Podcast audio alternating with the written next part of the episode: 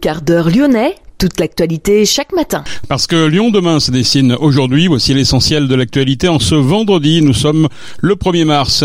D'anciens salariés SNCF Mobilité ou agents d'entretien du Technicentre Doulin avaient saisi les prud'hommes en 2019 pour se prévaloir d'un préjudice d'anxiété lié à l'amiante. Ils ont été déboutés.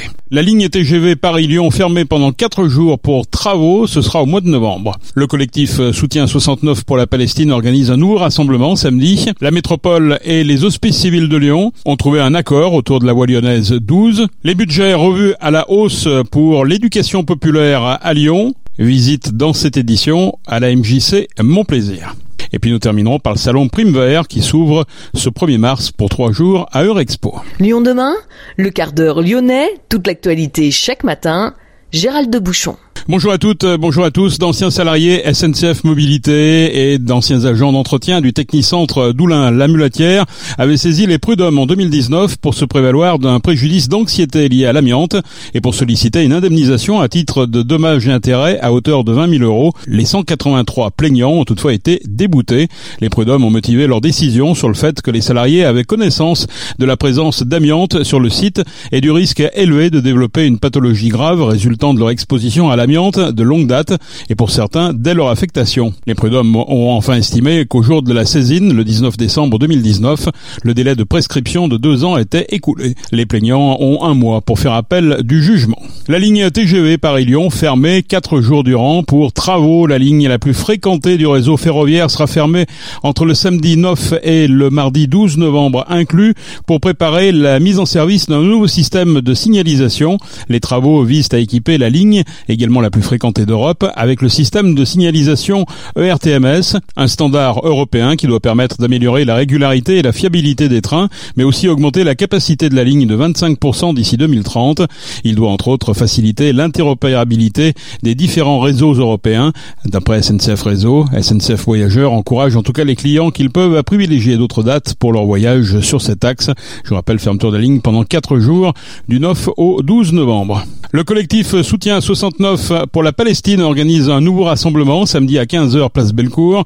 Le collectif dénonce l'offensive militaire israélienne contre la population de Gaza, le siège inhumain et la destruction des infrastructures qui durent depuis plus de quatre mois. La métropole de Lyon et les hospices civils de Lyon ont trouvé un accord autour de la voie lyonnaise 12. Les aménagements aux abords de l'hôpital Edorario ont été validés. La VL12 doit voir le jour à l'horizon 2026. Elle traversera six arrondissements pour relier Lyon 9e à Bron.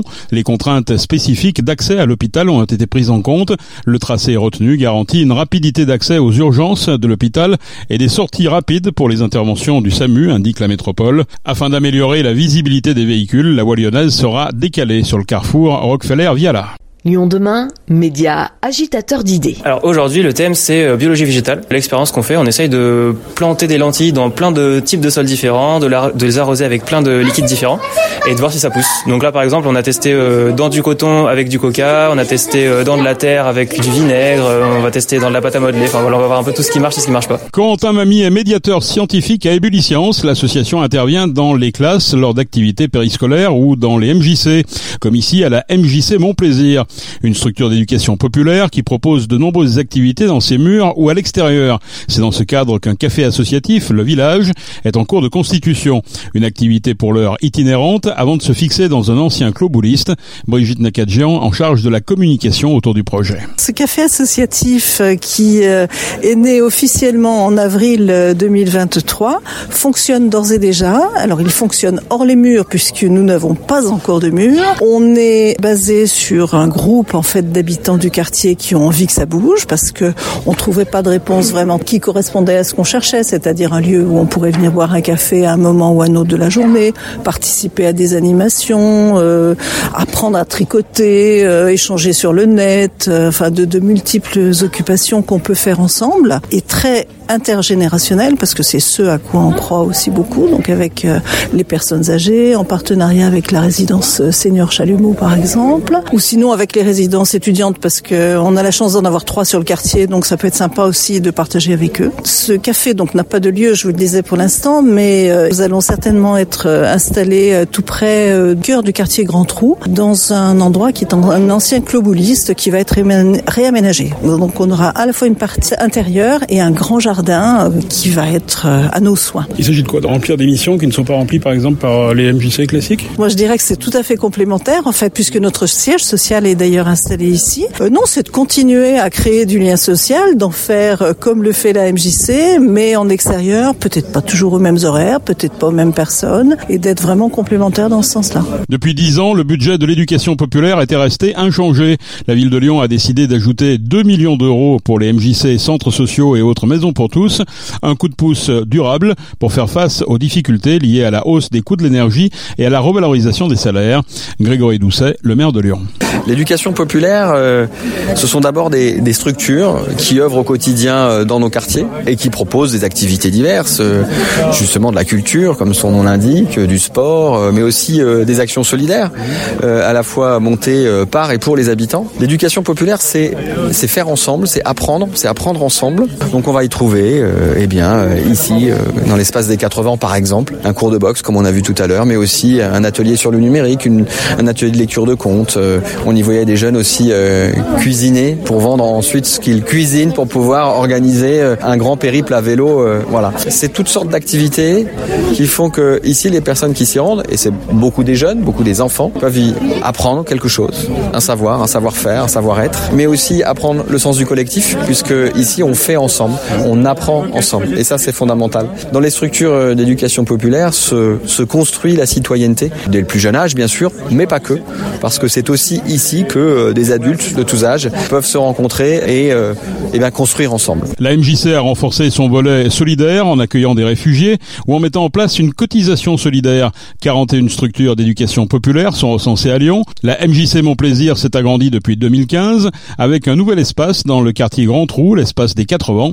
Nous avons rencontré Karine Boyekempf, la directrice de la MJC. Elle nous explique en quoi la structure est importante pour les habitants et habitantes du quartier. Souvent, ils ne connaissent pas leurs droits, ils ne connaissent pas non plus leurs devoirs, et particulièrement les filles. Donc on a aussi un focus sur les, filles en général. Et c'est important que nous, en tant qu'acteurs de, l'éducation populaire, nous puissions euh, être là pour euh, les faire grandir, leur donner des directions parce que euh, souvent ils ont des idées mais ils savent pas forcément comment les mettre en place. Nous sommes là aussi pour les accompagner et à partir du moment où ça, on va dire, ça sort de l'amateurisme ou, de euh, de quelque chose qui est sans sans modèle économique, ça reste chez nous et ensuite ça s'en va, ça se professionnalise et comme ça on a plein de projets qui sont nés, des associations qui sont nées, des entreprises qui sont nées. Donc voilà, on a ce ce rôle de d'essaimeur, de de facilitateur comme un peu une pépinière, un, incubateur. Très concrètement, à la MJC Mon Plaisir, ça se traduit comment? Eh bien, nous avons euh, des équipements, des bâtiments dans lesquels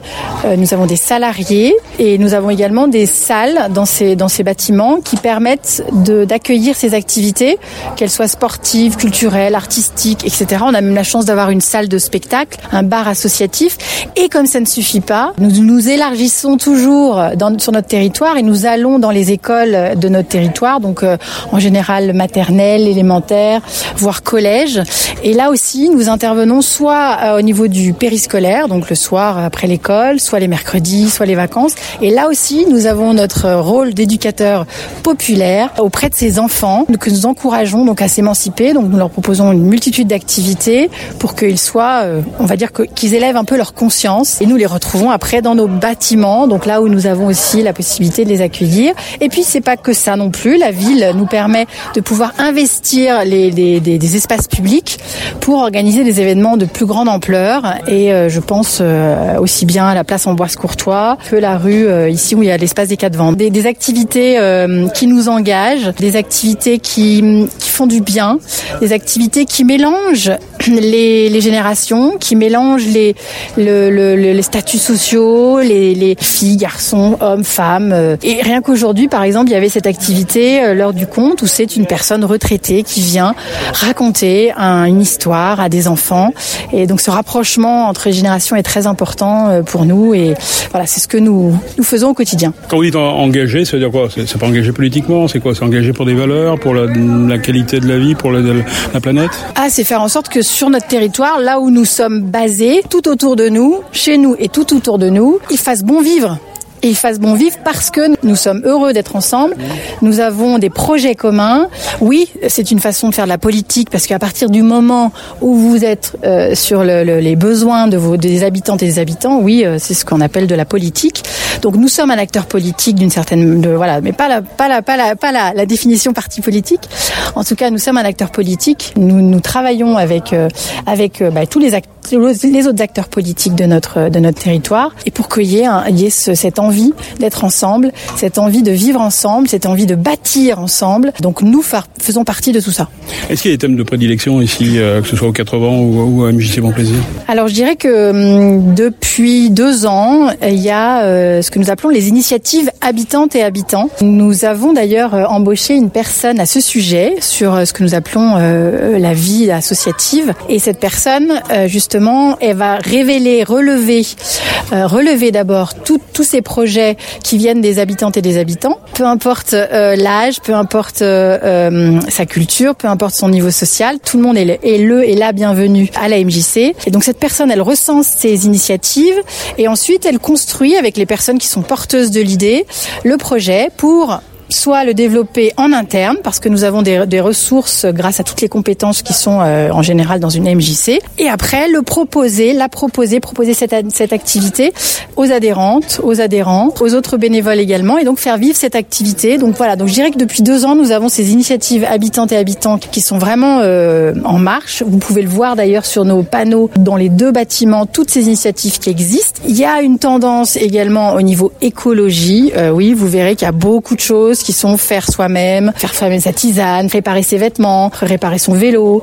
Voilà, donc il y, y a, cette tendance, ça c'est vrai, de fond qui est là, et parce que les habitantes et les habitants veulent faire ça chez eux, à côté de chez eux, et ils en ont besoin. Donc, euh, donc ils n'ont pas envie de traverser tout Lyon pour aller réparer leur, leur, leur pull, pour aller euh, réparer leur vélo et pour apprendre à, à faire leur cosmétique, par exemple, parce que c'est des choses que nous proposons. Nous avons des stages aussi là-dessus. Il y a aussi tout ce qui se fait, les fresques du climat, etc. Donc nous, nous, nous sensibilisons également les, les, nos habitantes et habitants à ces sujets-là. Le fait d'avoir d'avoir signé le pacte climat euh, avec la mairie de Lyon, ça nous engage également à avoir un certain nombre d'actions euh, dans cette direction. Donc depuis deux ans, nous sommes capables de, de calculer notre empreinte carbone pour la MJC. Des actions inclusives également euh, par rapport aux réfugiés, par exemple? Nous, depuis deux ans également, nous avons une convention avec Forum Réfugiés qui permet donc à ces aux personnes, aux familles ou même aux, aux, aux personnes isolées de venir à la MJC et de, de pourquoi pas faire un sport une activité, de suivre une activité, euh, et ça de façon gratuite. Ces personnes-là sont sélectionnées avec les travailleurs sociaux, c'est-à-dire que c'est pas nous qui les choisissons,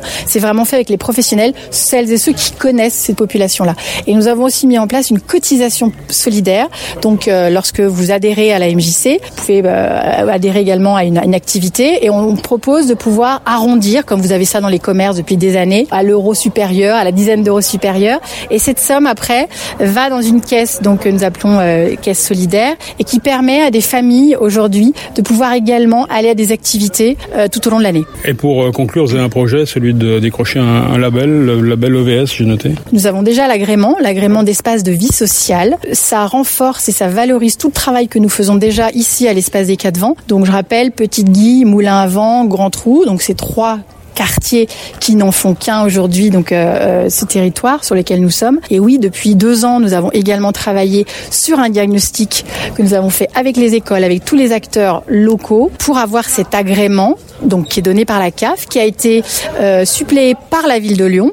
Donc, ce qui fait qu'aujourd'hui, euh, nous allons pouvoir développer encore plus d'activités sur ce sujet, donc pour les familles qui en ont besoin dans notre quartier. Et puis, ça préfigure de toute façon un autre type de, de, de centre de, de structure socio-culturelle avec pourquoi pas une MJC avec un centre social parce que le quartier en a besoin. Karine Boyer-Kempf, la directrice de la MJC, mon plaisir.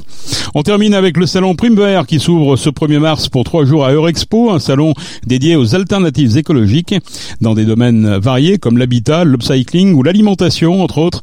485 exposants, 30 000 visiteurs attendus. Le thème central des conférences est les chemins de l'alimentation. Plus de 40 conférences sont programmées et 200 intervenants Ça se passe aujourd'hui de 11h à 21h, demain de 10h à 20h, dimanche de 10h à 19h.